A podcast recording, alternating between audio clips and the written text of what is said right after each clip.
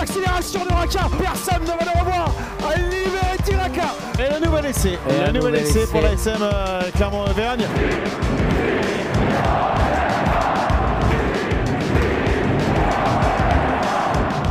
Salut et bienvenue dans l'épisode 5 de la saison 3 du podcast Ici Montferrand, le podcast qui s'intéresse à l'actualité de l'ASM. Mais aujourd'hui, on va s'intéresser à une autre actualité avec euh, Christophe Buron et Arnaud Clerc. Messieurs, bonjour.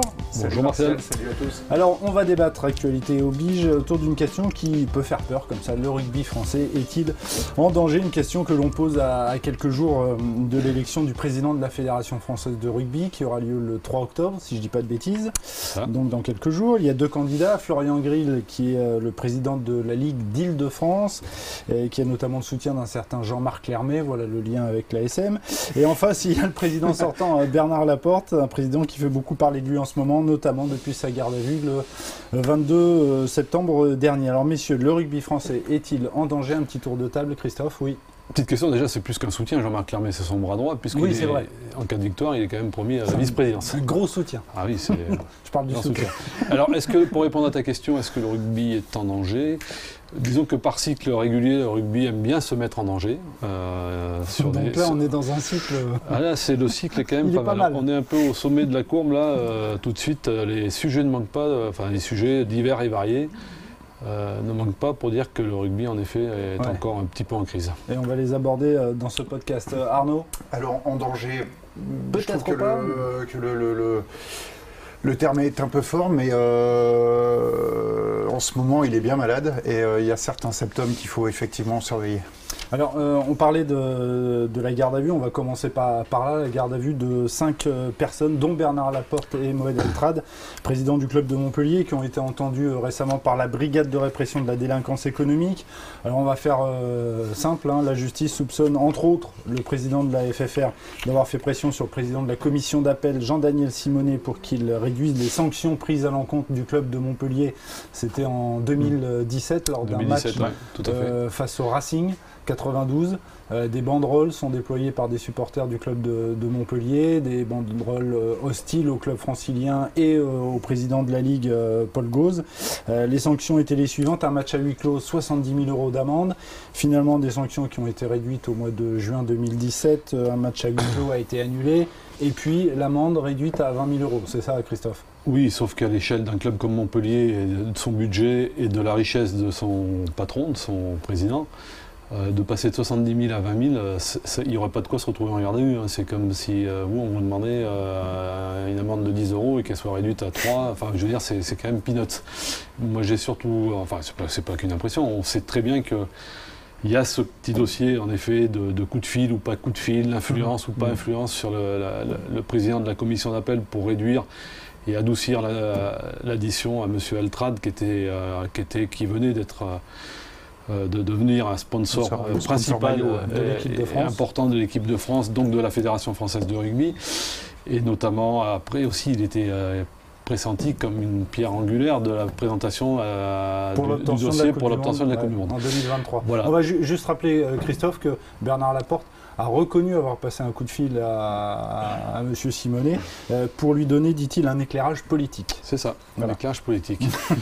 Donc euh, oui, il y, a cet aspect des choses, mais on, sait bien que depuis euh, la garde à vue de ces cinq personnes, que ça va bien au-delà. D'ailleurs, le JDD le révèle dans son édition d'hier c'est qu'en effet, les enquêteurs se penchent surtout, et beaucoup à mon avis, euh, sur l'obtention de cette, euh, cette, organisation de la Coupe du Monde 2023. On sent qu'ils euh, sont en train de gratter, de savoir si, bon, si on va appeler un chat un chat, hein, si les voix ont été achetées, si quelle, quelle a été mhm. l'influence sur certains pays pour que ces pays-là donnent leur vote à, à, l'organisation française. Et si j'ai bien tout compris, euh, on reproche notamment aussi à Moed Altrad d'avoir prêté euh, là, par contre, un avion euh, je suis pas à Bernard Laporte. Je ne suis pas féru de droit, je ne suis pas assez pointu dans ce domaine-là, mais est-ce que c'est un délit Est-ce que c'est condamnable Ça, je ne sais pas bien. C'est peut-être compliqué là. en, tout, cas, Arnaud, on, imagine que cette histoire de garde à vue, c'est, on va dire, c'est une tâche supplémentaire sur l'image du rugby qui n'est pas toujours reluisante. juste pour finir, Arnaud, excuse-moi, c'est, on, parle évidemment de cette garde à vue qui, dont l'écho a été amplifié par le fait qu'elle intervient dix jours avant la, avant l'élection. Mais je crois savoir que depuis début juillet, Bernard Laporte est au courant qui va être entendu à ce moment-là. Oui, c'est le monde qui l'a, affirmé, oui, ah oui, tout à fait. Euh. Il faut savoir que c'était prévu début avril c'est le Covid et le hmm. confinement et tout ce que. oui, on l'a informé, début juillet. Il a demandé un report. Alors lui, il a, été, lui, il a euh, demandé plusieurs reports pour évidemment éviter que ça tombe à un mauvais timing pour lui. ces reports n'ont pas été acceptés. Et ces reports n'ont pas été acceptés. Donc, euh, hmm. Arnaud. Voilà. Oui, euh, je me souviens plus la question que vous m'avez posée, Martial, mais c'est effectivement, je crois que vous me demandiez si, euh, si cette affaire euh, peut porter une tâche supplémentaire sur, sur l'image français, évidemment. français. Évidemment, quand on a le plus haut dirigeant de la fédération, les plus hauts dirigeants de la fédération française qui sont en garde à vue, c'est jamais une publicité positive, euh, c'est jamais une publicité positive pour le sport en question. Je, fais un petit parallèle euh, avec le football à l'époque. Rappelez-vous, Seb Blatter, euh, Platini. Pareil, le, football en ressortait pas grandi. Donc, mhm. euh, non, effectivement, c'est pas. C'est pas un bon signal à 10 jours des élections. Bon, après, ça, c'est le calendrier judiciaire et on va pas y revenir dessus. Hein. C'est comme ça, c'est comme ça. Mais, ouais, effectivement, non. Le... On se met à la place des spectateurs, des amateurs de sport qui lit que le président euh, de la fédération est en garde à vue pour des, pour des sujets divers, effectivement, ce n'est pas une bonne publicité. Et admettons qu'il euh, y a une présomption d'innocence, attention. Hein. Mais euh, imaginons qu'il y ait eu des, irrégularités compte tenu de l'obtention de la Coupe du Monde 2023 en France ça serait encore plus problématique. Moi, ce que j'ai tendance à dire quand même, c'est qu'en effet, il y a la présomption d'innocence qu'il faut respecter. Mais on aurait on voit pas. Enfin, j'ai du mal à voir tout euh, un peu ce barouf qu'il y a eu, cet écho, ces échos qui ont été amplifiés, été repris dans quasiment tous les médias. Si c'est pour accoucher, de, mhm. dire euh, en, boucle le dossier, il n'y a rien dedans. Mhm. C'est un truc qui paraît un peu aberrant. Quoi. Ça serait, euh, ça serait très étonnant de la part d'une institution comme le parquet financier d'avoir ils n'ont toujours pas ouvert de formation judiciaire. Il n'y a pas de mise en examen. Tout à fait, ils sont sortis libres après une trentaine d'heures de voilà, il y a, Mais quand même, il y, a eu, il, y a, eu, une enquête. Mais au-delà de tout ça, alors c'est vrai que ça ne fait pas plaisir quand le, votre sport est, fait plus les choux gras et remplit ses colonnes des, des, chroniques judiciaires que les chroniques sportives. Mais euh, quand on parle du rugby en danger, pour en revenir au thème général, ce qui est plus embêtant, c'est euh, la perte des licenciés, la perte de. Donc 54 000 licenciés sur les quatre dernières années. C'est exactement ça. C'est ça. Même si euh, tout n'est pas à mettre sur le dos de Bernard Laporte et de son équipe. Hein. Mhm. Il y a eu les effets des commotions cérébrales, des, décès brutaux sur le terrain. Mhm. Et puis peut-être aussi la, montée en puissance d'autres sports. Euh, il y a tout un tas de, raisons qui fait que le rugby, oui, en effet, est en perte de, vitesse à ce niveau-là. Il, y a aussi, il y a aussi un aspect, je pense, qui n'est pas négligé dans le, fait de cette perte de licenciés qui est assez importante depuis 4 ans. Il y a les résultats de l'équipe de France aussi qui font. Oui. Qui, qui, qui, avant l'arrivée de Fabien Galtier. Euh, voilà, et puis même ça, ça, bah, depuis 10 ans, un petit peu. Ouais, ça, fait 10 ans, ça me fait. Ça, je me remémore une, des phrases de, quelqu'un qui connaissait bien ce, milieu, qui m'a dit la plus mauvaise chose qui soit arrivée à l'équipe de France, c'est d'avoir été en finale en 2011. Quoi. Hmm. Alors qu'elle ne méritait pas. Là, on s'est cru, là, on a cru C'est l'arbre qui cachait la forêt. Bah, bien sûr. Et puis, on hmm. s'est réfugié derrière ça pour dire, le rugby va bien. Regardez, on est vice-champion du monde et on a perdu d'un point une finale qu'on aurait dû gagner. C'est-à-dire, en clair, on, devrait être champion du monde. ça a été la pire des choses pour le rugby français. Ça, je, je me rappelle pour, encore pour. Euh, vous allez me dire que je dresse souvent en parallèle avec le football, mais je me rappelle de l'épisode Nice qui est incomparable avec les résultats de l'équipe de France de rugby. Mais après l'épisode national, le football a vraiment été en perte de vitesse au niveau des licenciés. Ouais, Et donc euh, l'image de l'équipe nationale, ses résultats, et, euh, jouent aussi sur cette diminution des licenciés. Alors on parlait des, soucis judiciaires de, Bernard euh, Laporte. il y a aussi autre chose dans l'actualité. On va rappeler que la, Ligue nationale de rugby a saisi la justice administrative dans le litige qu'il oppose à la FFR concernant la mise à disposition des internationaux pour, pour les matchs d'automne. Est-ce que cette rivalité, j'ai envie de dire euh, éternelle, bah, elle, euh, elle, met un petit peu aussi le, rugby français bah, en, danger Ou est-ce que bon, ça participe à la cacophonie C'est presque une tradition. Ça participe à la cacophonie. Ça, a toujours été des relations un peu conflictuelles, un peu, un peu compliquées, mais bon, il y a encore là aussi une pierre dans le jardin de Bernard Laporte avec l'interview qui est donnée par Paul Gosse ce matin chez nos confrères de l'équipe, où on apprend quand même que l'histoire du nombre de matchs à l'automne, c'est pas une injonction de World Rugby. C'est-à-dire que euh, World Rugby a élargi la fenêtre. Mhm. permettant l'organisation de plus de matchs que ce qui était prévu. Oui, Paul Gauss dit clairement que c'est la, la fédération. C'est la fédération qui a dit non, nous on veut six matchs. Donc euh, c'est un passage en force de, la gouvernance actuelle que dénonce Paul Gauze. Et, euh, on va rappeler que la Fédé exige 6 matchs alors que les clubs et la Ligue. il y en avait 3 de prévus au départ. Voilà, et d'accord pour ça. Il y, en avait un quatrième qui s'est greffé automatiquement et que ne pouvait pas refuser la Ligue et personne, c'était le, report du dernier match du tournoi mm. euh, France-Irlande. Contre l'Irlande, ouais. Et la Ligue a, a, donné un match supplémentaire, une date supplémentaire en montant à 5. La Fédé en veut 6 on a bien compris que c'était aussi pour euh, des questions pécuniaires, pour des raisons économiques, ce qui se comprend. Hein. Oui, mais alors qu'on ne peut plus remplir de, de stades. Sauf que là, ça va devenir compliqué. Mais il y a quand même des droits télé. Enfin mm. bon, il y a, voilà. Donc là, c'est un bras de fer à ce niveau-là. Il n'y a pas eu de conciliation possible, donc euh, ça finit en effet encore une, une fois encore devant des juridictions qui n'ont rien de sportive. il y a un petit serpent de mer aussi euh, qu'on rajoutera concernant ces matchs de l'automne. Apparemment, France-Irlande, on a vendu 80 000 places pour ce match. On sait toujours pas les, mais il y aura pas, on, ne connaît pas encore les jauges des chiffres octobre. Mais, ça, on peut pas, on peut pas le reprocher à la Fédé qui l'a vendu quand on pensait qu'à l'automne on parlerait du, on parlerait plus. Oui, on s'est tous qu'en septembre, ça reviendra. C'était d'ailleurs plutôt un bon signe parce que 80 000 personnes, ça veut dire qu'on hmm. retrouvait du monde derrière cette équipe de France qui en, avait besoin, qu'il le méritait par rapport à. Oui, par rapport à ses performances dans par le tournoi. Par rapport à ses dernières performances, c'était plutôt intéressant. Quand même, euh, vendre 80 000 places. Euh, c'est euh, oui, c'est un coup de poker. C'est un coup de poker. On, ah, voyait bien qu'on n'allait pas se sortir immédiatement et dans les prochains mois sur euh, sur cette épidémie de Covid. je pense qu'on ne peut pas leur reprocher ça, la Fédé. On peut leur reprocher beaucoup de choses sans doute. Mais Gouverner, c'est prévoir. oui, mais là, dis-moi qui a pu prévoir le coronavirus. au, printemps, au printemps dernier, on, on imaginait bien ça serait compliqué d'avoir 80 000 personnes dans un stade. Euh, Arnaud, président. En octobre. Non, je n'ai pas les compétences. non, t'as raison.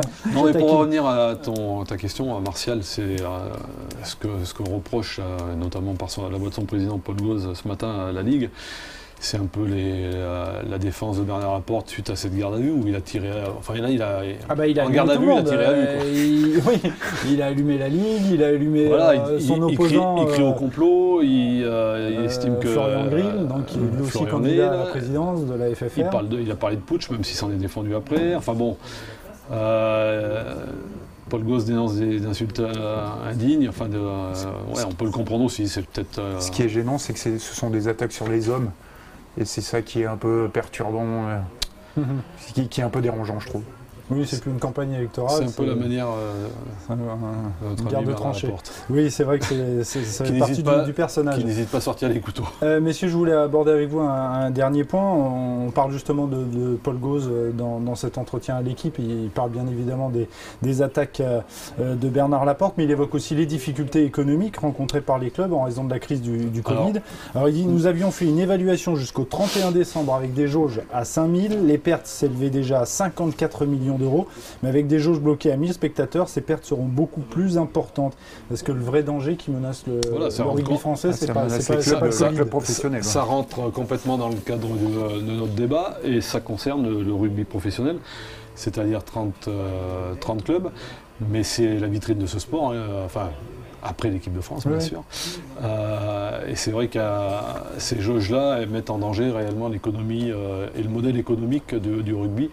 Même si, même si euh, certains ont élevé la voix pour dire que c'était peut-être le moment de revoir ce modèle économique parce qu'il était c'est un modèle qui. Tu veux dire que le rugby français vivait un petit peu au-dessus ah de ses bah, moyens Bien sûr, bien sûr. L'inflation de 300% des salaires en 10 ans était juste pas hmm. possible. Quoi. Enfin, je veux dire, chaque fois que ce sport a rentré de l'argent supplémentaire par des droits marketing, des droits commerciaux, des droits télé, 99% ça, ça, va dans les poches des joueurs. Hmm. Enfin, c'est pas la faute des joueurs. Hein. Oui, bien sûr. Ça vient des dirigeants, hmm. des présidents qui recrutent et qui, ont fait monter les enchères.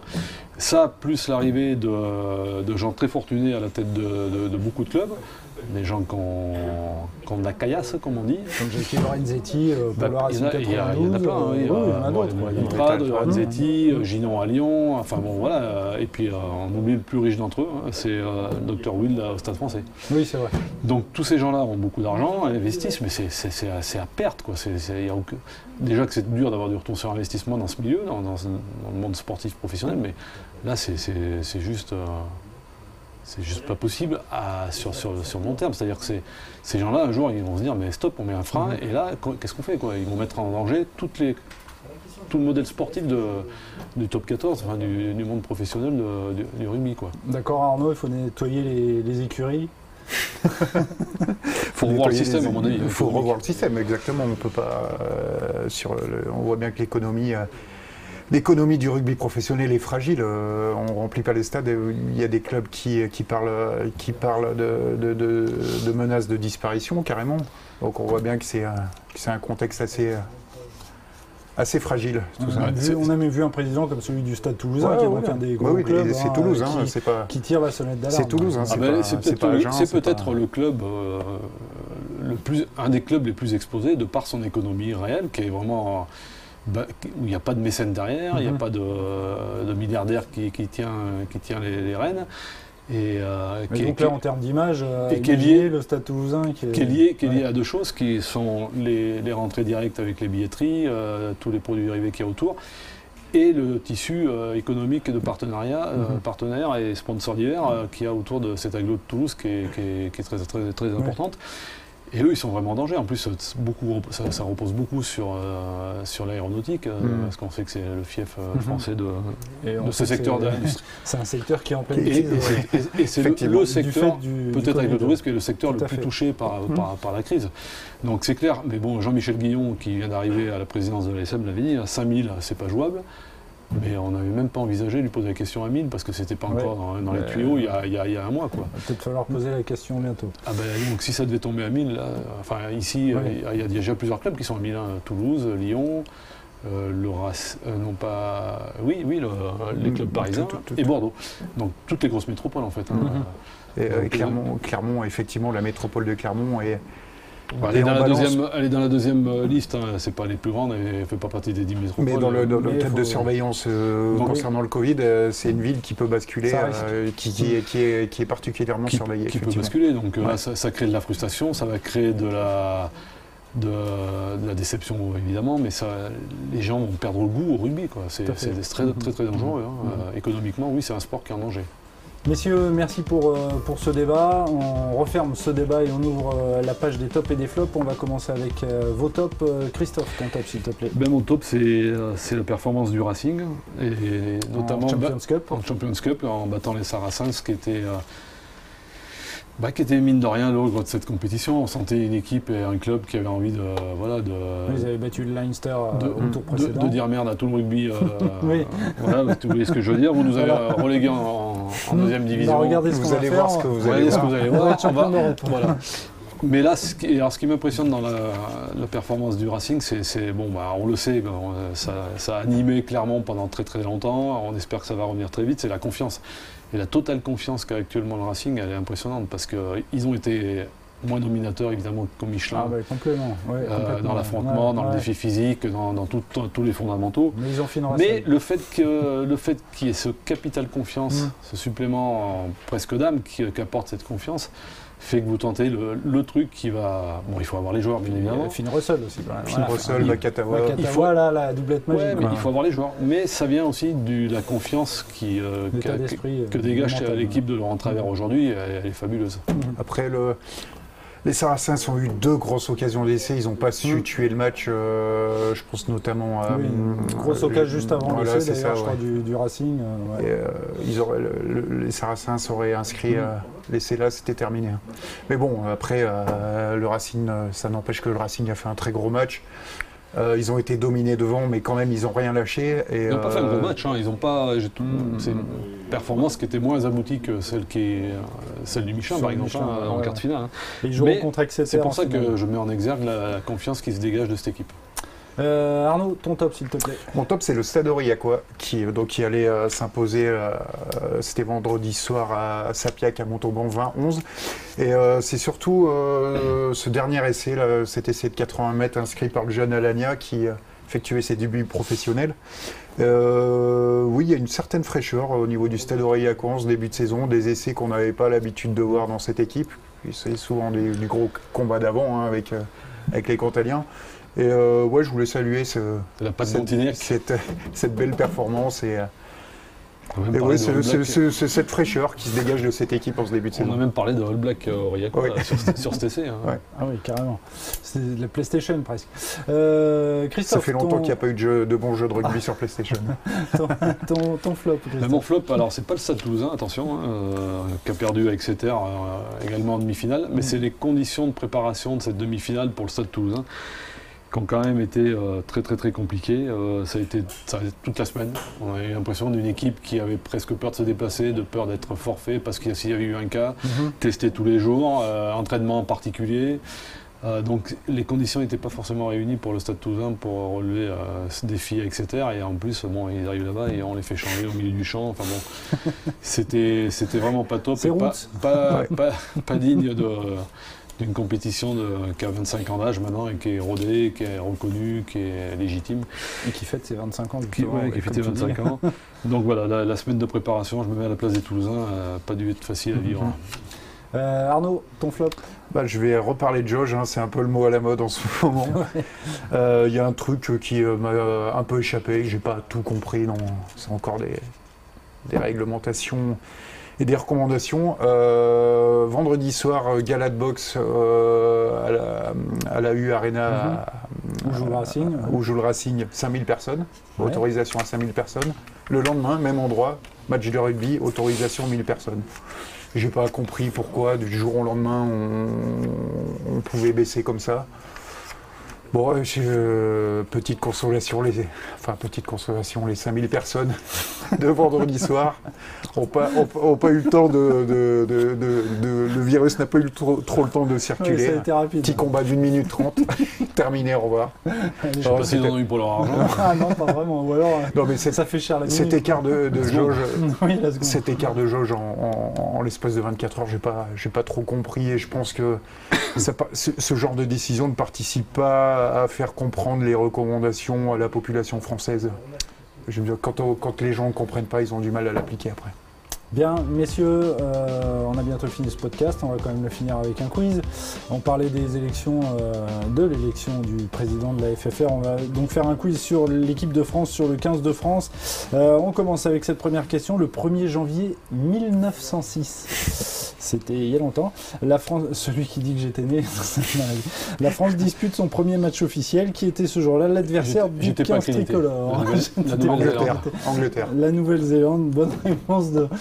Même, même les questions de 1906, il les connaît, euh, Christophe. Le 2 avril 1927. Ah non, je vois plus. J'étais né.